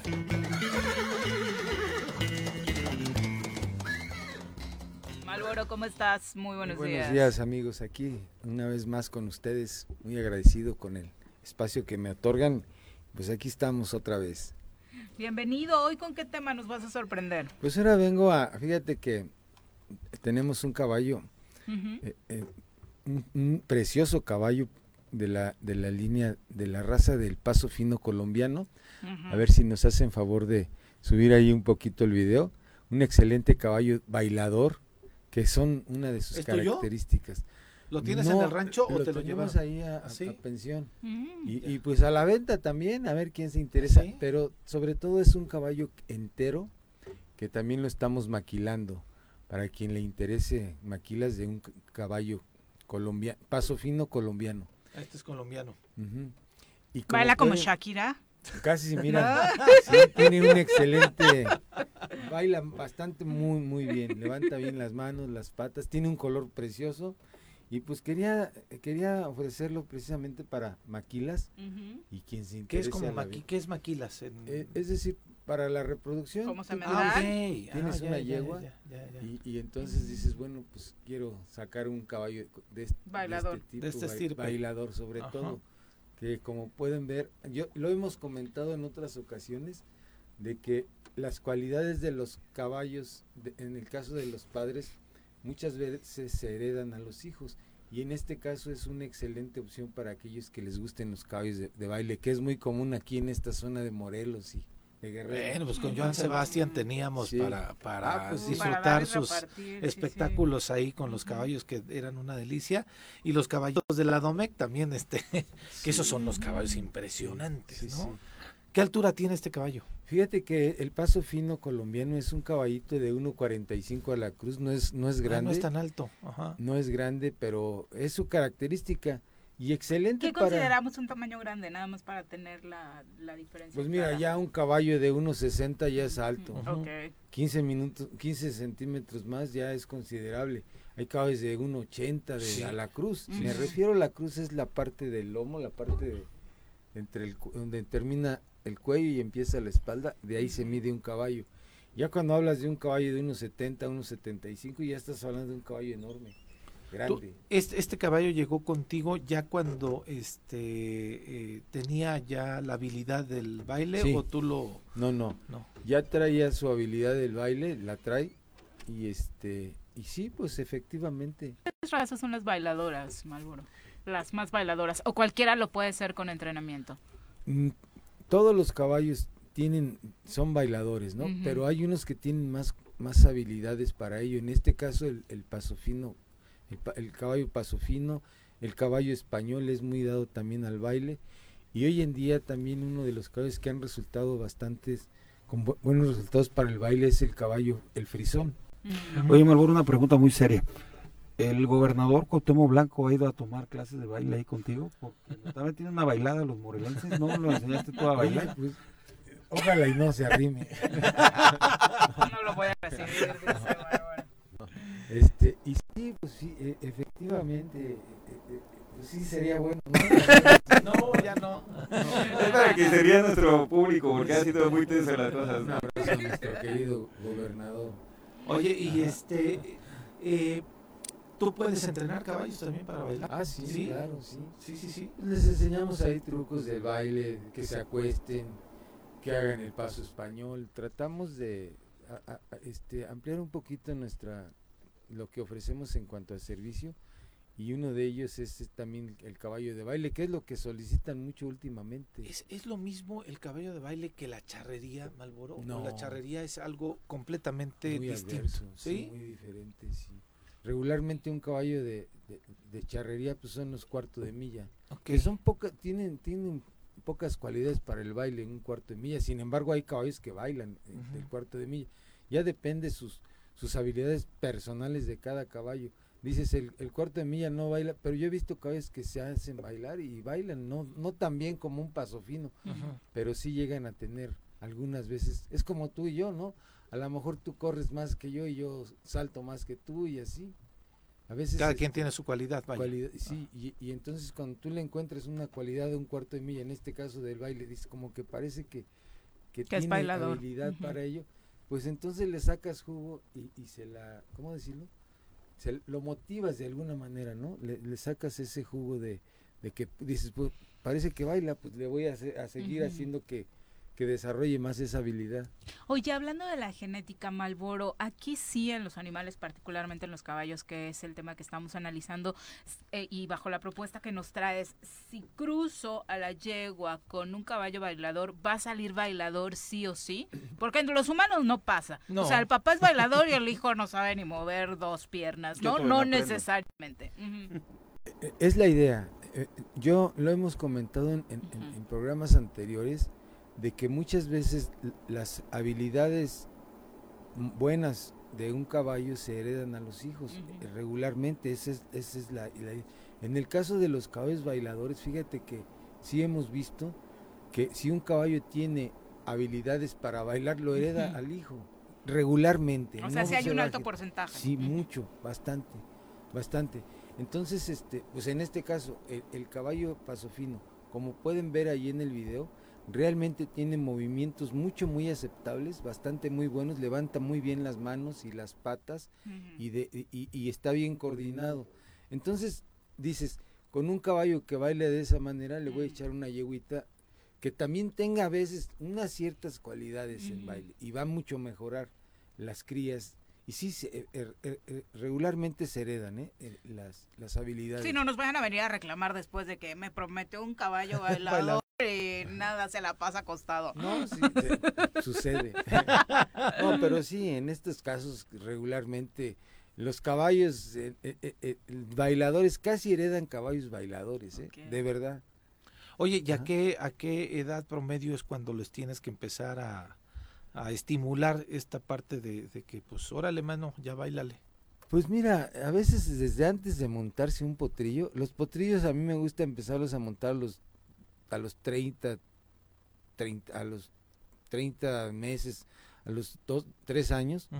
Entonces, pues muchas veces desde antes de que lo estás, este, desde antes que lo empieza a montar, ya lo estás estimulando al baile de alguna manera. Hay gente que se dedica mucho a esto del, del baile y, desde antes de montarlos ya los están enseñando a bailar. A veces los meten a un cajón y ahí les están estimulando el baile. ¿Es, ¿Es, preferente meterlos así en un cajón que estar en un espacio más abierto? Regularmente sí, es, es, para mí es algo de lo más adecuado meterlos a un cajoncito y estarlos ahí variando.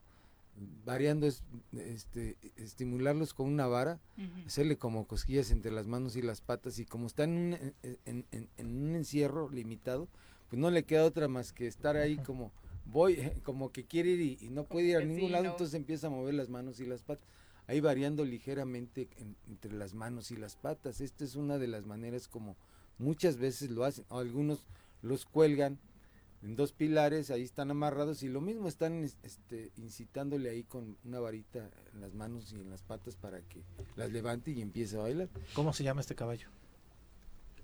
El, colombiano. Ah, eh, precisamente le, decimos el colombiano. Así tal cual. Así es. Parce. Parcero, sí. Al parcero.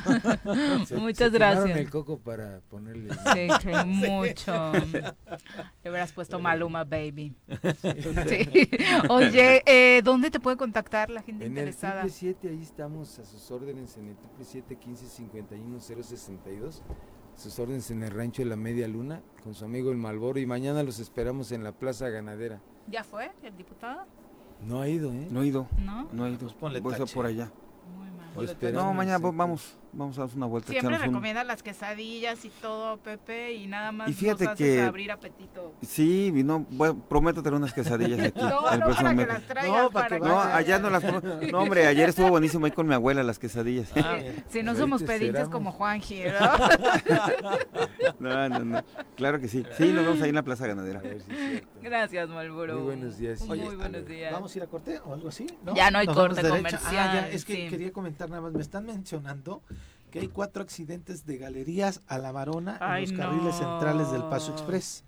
En el primer accidente son dos vehículos, en otro son tres y en los otros restantes son cuatro vehículos. O sea, acaba de pasar porque justo el comandante no nos comentó. No nos comentó nada, ¿verdad? Justamente 13 vehículos son los que están ahí involucrados en este 13, en este tramito de galerías a la Varona mm. en los carriles centrales del Paso Express. Entonces, este si nos están escuchando y andan por ahí, tengan precaución, tomen mejor los carriles que Ciudad de México, ¿no? Sí, exactamente, para arriba, para arriba, para arriba. Exacto. En fin, pero fíjate, 13 vehículos en ese tramito. Qué terror. Es que de pronto agarran el paso expreso. O sea, yo El estrés colectivo, la prisa. Es la cruda del 10 de mayo, siento, ah, siento. Son las 8 con 50. Vamos a los deportes. Las pelotas, las pelotas, las pelotas juega usted. No hay deporte en este mundo donde no las use usted. Las pelotas, las pelotas, las que sueña para usted. Son las de Ninelli, Niurka, Maradona y Pele. Las pelotas, las pelotas, las pelotas, sabe usted. Son las mismas en Bilbao. En en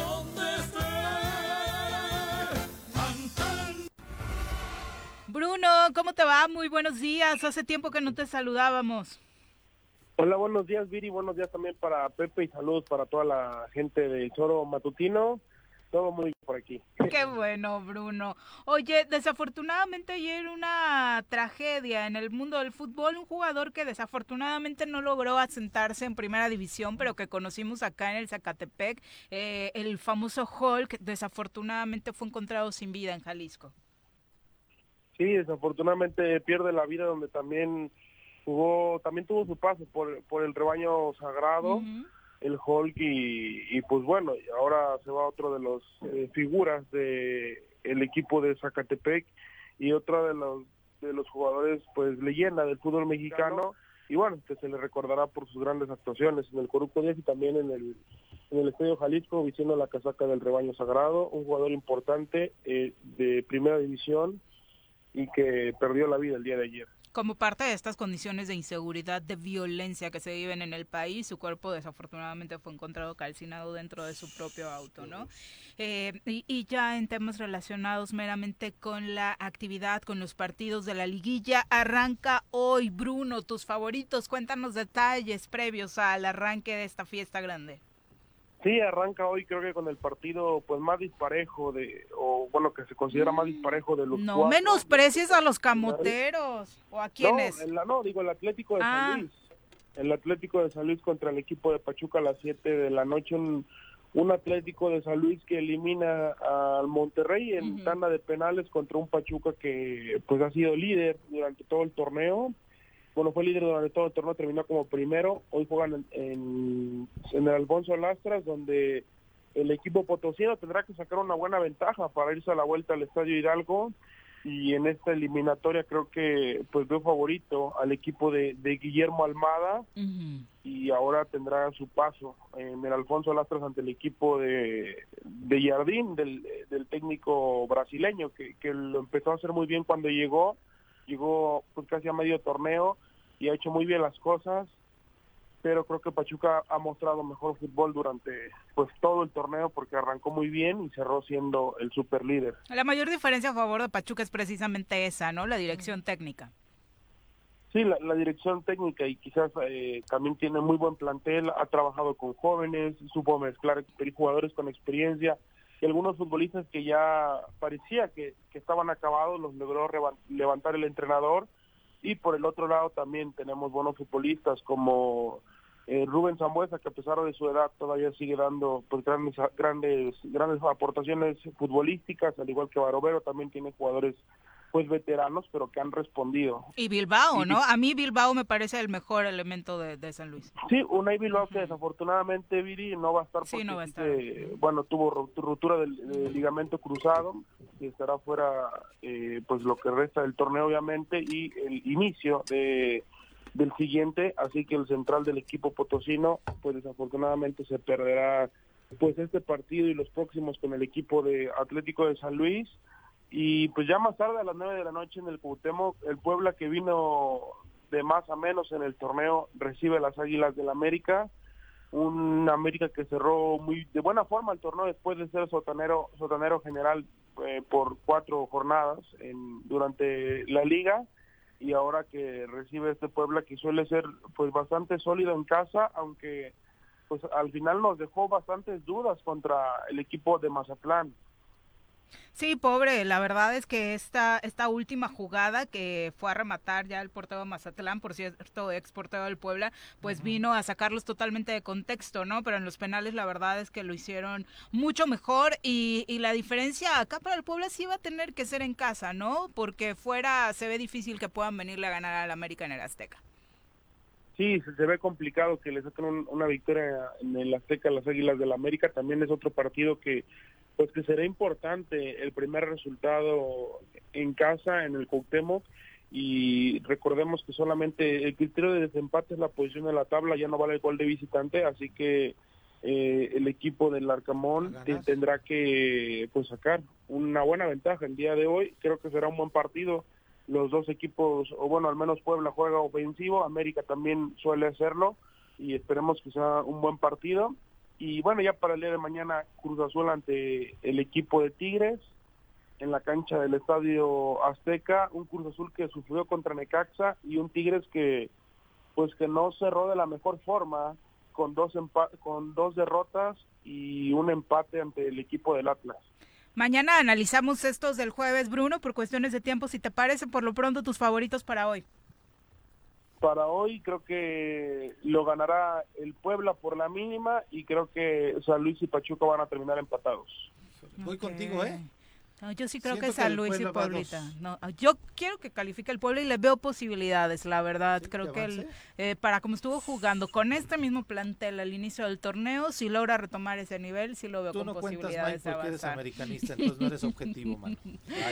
La, la única diferencia, así como decíamos que Almada puede ser la diferencia con Pachuca, pues con el América puede ser la gran motivación de Cuauhtémoc Blanco, ¿no? Que está yendo casi diario a Coapa para motivarlos. Entonces por ahí puede estar. Recordemos desde que se le empezó a ver por allá, el equipo levantó.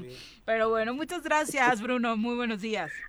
Gracias, Viri. Buenos días. Saludos a todos. Un abrazo. Mi querido Pepe, muchas gracias por acompañarnos. No, pues muchas gracias a ustedes, Pepe, Viri. Muchas gracias. Ojalá que la próxima vez que nos visites hablemos de noticias menos complicadas, ¿no? Sí, un día muy... no, no me apellido a Rece.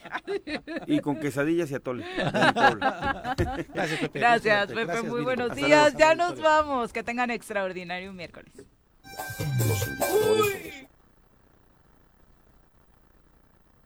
Esta fue la revista informativa más importante del centro del país. El Choramatutino. Por lo pronto, el el va a. El